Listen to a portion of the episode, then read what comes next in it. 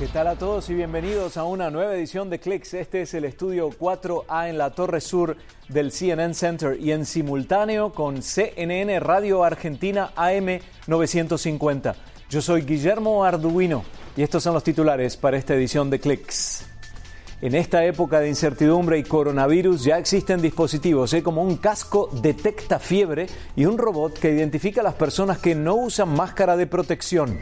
Además, un sueño de muchos, Internet de banda ancha más barata y de alta velocidad y aún más cool todavía si lo recibimos desde el espacio. Hay 60 nuevos satélites que se suman a este esfuerzo de Elon Musk. Y la nueva, la nueva serie X de Xbox estará lista para las fiestas de fin de año, según anunció Microsoft. Perfección al detalle y rendimiento de los juegos intensos. Gracias a nuestro director Michael Fetch y a Sandra Gómez, nuestra productora, ambos desde el control F en el CNN Center. Los gigantes tecnológicos se unen contra el coronavirus. La Casa Blanca le pidió a Google, a Microsoft y a Apple que ayuden a los investigadores médicos a avanzar en su respuesta al coronavirus mediante la inteligencia artificial. Asimismo, se le pidió a Twitter y a Facebook que combatan la desinformación sobre el COVID-19. Estas solicitudes las hizo el gobierno de Estados Unidos a través de una teleconferencia con representantes de 12 compañías de Silicon Valley. Según un comunicado, la Casa Blanca indicó que en los próximos días planea publicar una nueva base de datos de estudios académicos relacionados con el coronavirus y en la reunión el responsable de tecnología de la Casa Blanca retó a la comunidad tecnológica y pidió que ayuden a los investigadores a extraer conocimientos científicos de esos artículos. Esta pandemia del coronavirus está impulsando la demanda de servicios de videoconferencia, cursos virtuales, telemedicina, las medidas de los gobiernos y compañías para evitar el contagio y refugiarse en los hogares han hecho que las personas estén aún más hiperconectadas. Comienzan a volverse cotidianas las reuniones a través de videollamadas e incluso clases académicas por medio de videoconferencias. Las empresas tecnológicas se vieron impactadas por la sacudida de los mercados. Sin embargo, la demanda de sus servicios creció significativamente tras la decisión de los gobiernos de recomendar las actividades desde casa. El comercio electrónico también se está beneficiando por la obligación de sus consumidores a permanecer en los hogares.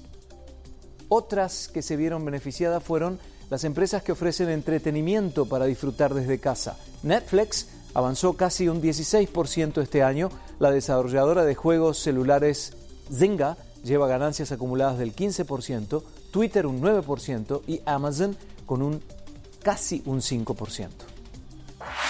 Las autoridades chinas se apoyan en tecnología de última generación para evitar la propagación del coronavirus.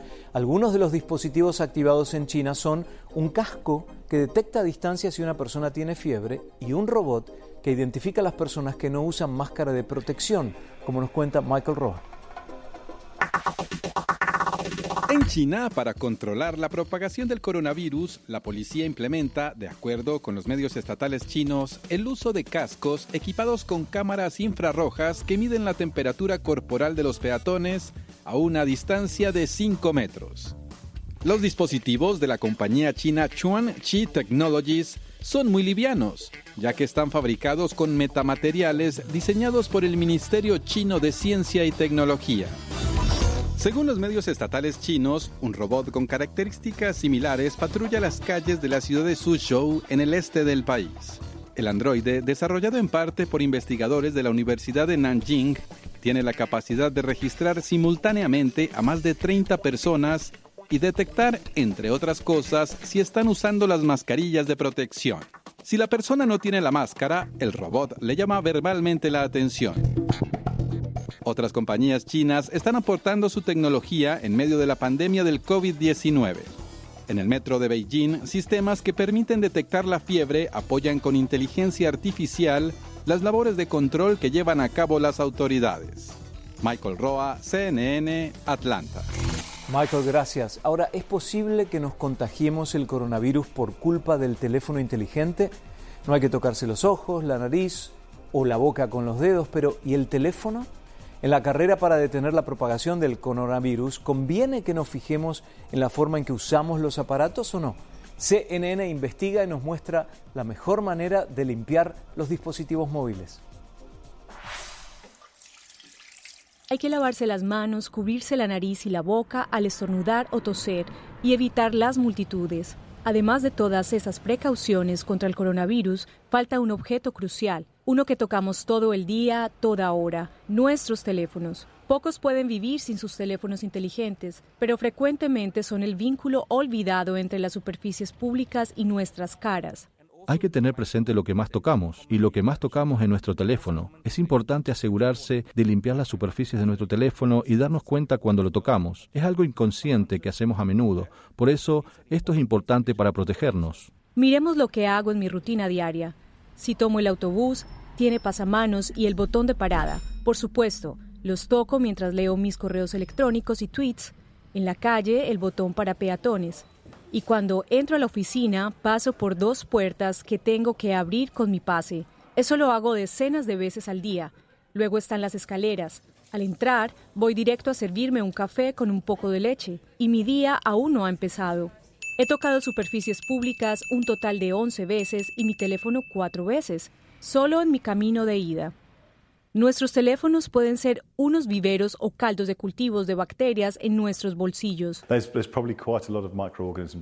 Probablemente estén repletos de microorganismos, porque uno los tiene junto a la piel, los toca todo el tiempo y además hablamos con nuestros teléfonos. Y eso desparrama gotitas de agua simplemente al hablar, así que es muy probable que una serie de microbios, incluyendo el COVID-19 si nos contagiamos del mismo, terminen en la superficie de nuestros teléfonos. Por eso no es una mala idea limpiarlos con cierta regularidad. Entonces, ¿Cómo debemos limpiar nuestros teléfonos sin malograrlos? Apple recientemente actualizó sus pautas, diciendo que podemos limpiar nuestros teléfonos con toallitas desinfectantes o alcohol isopropil al 70%. Otros fabricantes recomiendan una mezcla de jabón de manos y agua. Con una tela de microfibra suave, limpien todas las superficies, pero eviten que la humedad penetre sus aberturas. Y si quieren apelar a la alta tecnología, intenten con los esterilizadores de rayos. Coloquen sus teléfonos adentro 10 minutos y los gérmenes se van. Pero aún no está claro cuán efectivos son contra el coronavirus. Considerando que mi iPhone me informa que yo tomo el teléfono un promedio de 205 veces al día, el último frente en la batalla contra el coronavirus puede encontrarse en sus manos ahora. Para CNN, Hedes Gold, Londres. Sin duda, ¿eh? qué buen informe.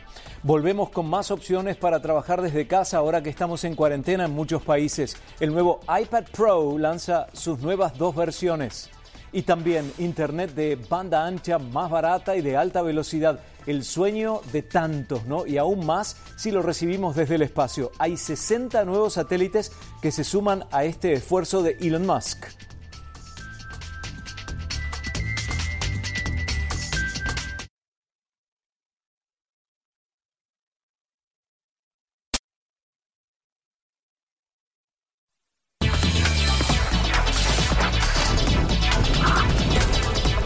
La diabetes o simplemente un alto nivel de glucemia o glucosa en sangre requiere de un control constante. Y si pensamos que puede resultar incómodo o aún traumático para los mayores, imaginen el impacto en los niños que lo deben hacer hasta 12 veces por día. Pero ahora, gracias a un dispositivo llamado Miao Miao, se minimiza el aspecto invasivo este dispositivo que se coloca en el brazo del menor se conecta a una aplicación en los teléfonos o relojes inteligentes de los padres mientras el niño realiza actividades diarias sin tener que pensar en los pinchazos. Tranquilidad para los padres y menos trauma para el niño diabético.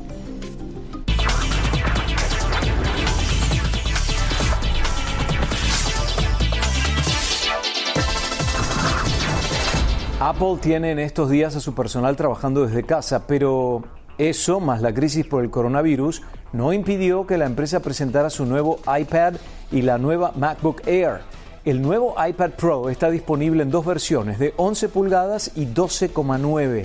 El aspecto es similar a los modelos anteriores, pero cuenta con una pantalla de retina líquida, un procesador más potente y una nueva cámara ultra amplia, eh, que es uno de los componentes más notables como el escáner LIDAR o LIDAR en inglés, que capta la profundidad de la imagen a través de la cámara. También tiene la opción de uso con realidad aumentada.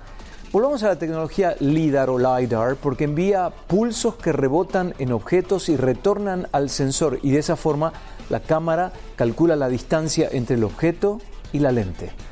También la MacBook Air recibe mejoras en el nuevo modelo. Apple dice que le duplica la velocidad de desempeño y la capacidad de archivo. Además, se le agrega el Touch ID para la identificación de usuario y un nuevo teclado Magic.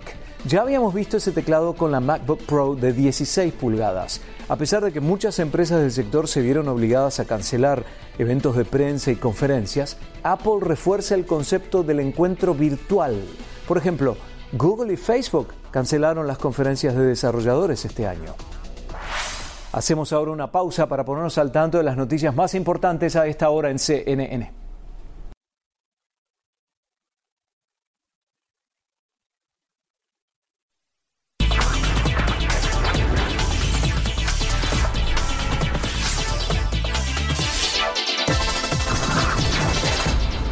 Lanzar un cohete no es tarea fácil, menos cuando se compite contra el tiempo y ahora contra una pandemia. Pero SpaceX lo logró marcando un nuevo hito.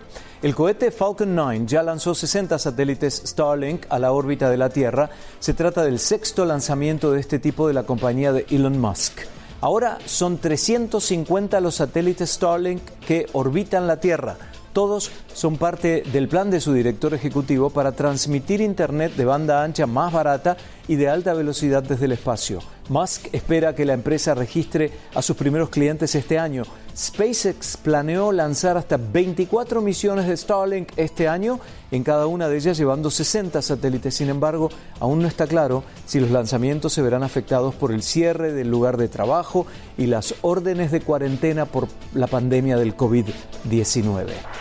Y la NASA comparte experimentos científicos que quiere hacer en la Luna. Según informó la Agencia Espacial, sus próximos dos ensayos científicos serán monitorear el clima espacial y la radiación solar. Los instrumentos necesarios para hacer estos experimentos se ubicarán en la estación Gateway, que se colocará en la órbita lunar para apoyar la misión Artemis a la Luna. El instrumento para medir la radiación solar fue construido por la Agencia Espacial Europea y su objetivo es ayudar a que los astronautas permanezcan seguros. Por su parte, el instrumento para el clima espacial fue construido por la NASA para observar las partículas solares y el viento solar y de esta manera ayudar a predecir cualquier estallido del Sol.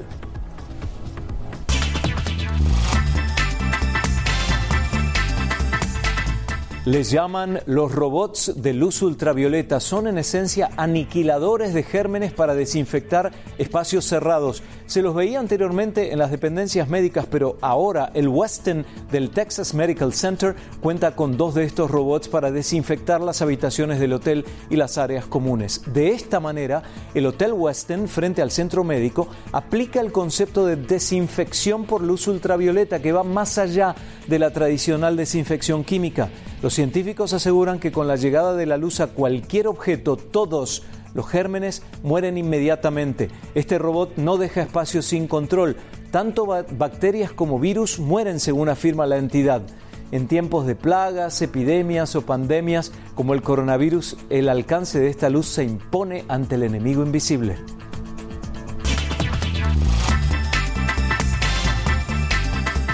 lo que hoy está disponible en videojuegos de PC ahora al alcance a través de la nueva consola Xbox Series X. Microsoft asegura que la Serie X estará lista para las fiestas de fin de año y traerá muchos cambios con respecto a las consolas anteriores. Con eso volvemos.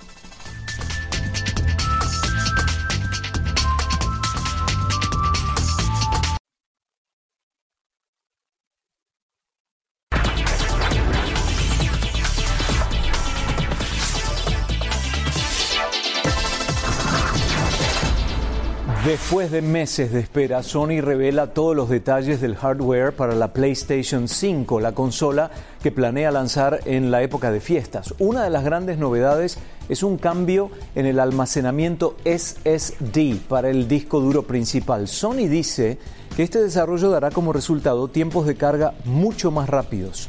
Una demostración anterior en un juego de Spider-Man mostró que con la nueva consola se ahorró más de 8 segundos en la carga. También tendrá soporte para discos duros USB y contará con una unidad de Blu-ray 4K. Y en más noticias de videojuegos, Microsoft reveló las especificaciones técnicas de su consola de videojuegos de nueva generación, la Xbox Serie X. A pesar de que no hay información sobre su precio porque la información se obtuvo de un blog, Microsoft asegura que la Serie X estará lista para las fiestas de fin de año y traerá muchos cambios con respecto a las consolas anteriores. La Serie X podrá utilizar gráficos 4K de 60 a 120 cuadros por segundo con lo que será posible ver claramente los detalles y la perfección de las escenas del juego. Por ello, esta consola es ideal para los juegos que demandan gráficos de mayor potencia y velocidad de procesamiento. Este último logro de Xbox estará a la altura técnica de lo que hoy está disponible para jugadores de PC. Hemos visto que las consolas están un poco por detrás de las PCs en cuanto a la resolución de juegos, pero a la vez se las consigue por un precio mejor.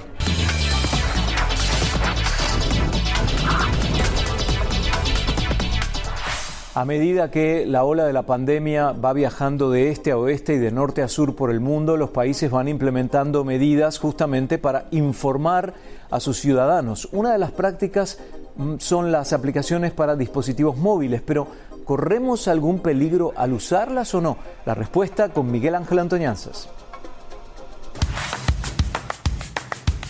Aplicación de autoevaluación del coronavirus COVID-19. La Comunidad de Madrid, la más afectada por el coronavirus de toda España, lanza una página web especial y esta aplicación para ayudar a la ciudadanía a combatir el virus. Quieren evaluar el estado de salud del usuario, dar consejos y ofrecer información a los servicios médicos de dónde está esa persona. Estos servicios médicos también pueden ser alertados según la información que se proporcione en la aplicación. Recibir instrucciones y recomendaciones según tu estado de salud. A finales de febrero, esta aplicación surcoreana para ayudar a combatir el coronavirus se descargaba a un ritmo de 20.000 por hora. Se llama Corona 100 metros y permite que el usuario vea la fecha exacta en que un individuo resultó positivo, su nacionalidad, sexo, edad y sobre todo la instancia donde se encuentra. Es decir, es una especie de radar que revela a los contagiados. El 11 de febrero y en China, origen del COVID-19, se lanzó Código de Salud, manejado por el gobierno a través de una empresa de Alibaba. A la semana ya estaba en 100 ciudades.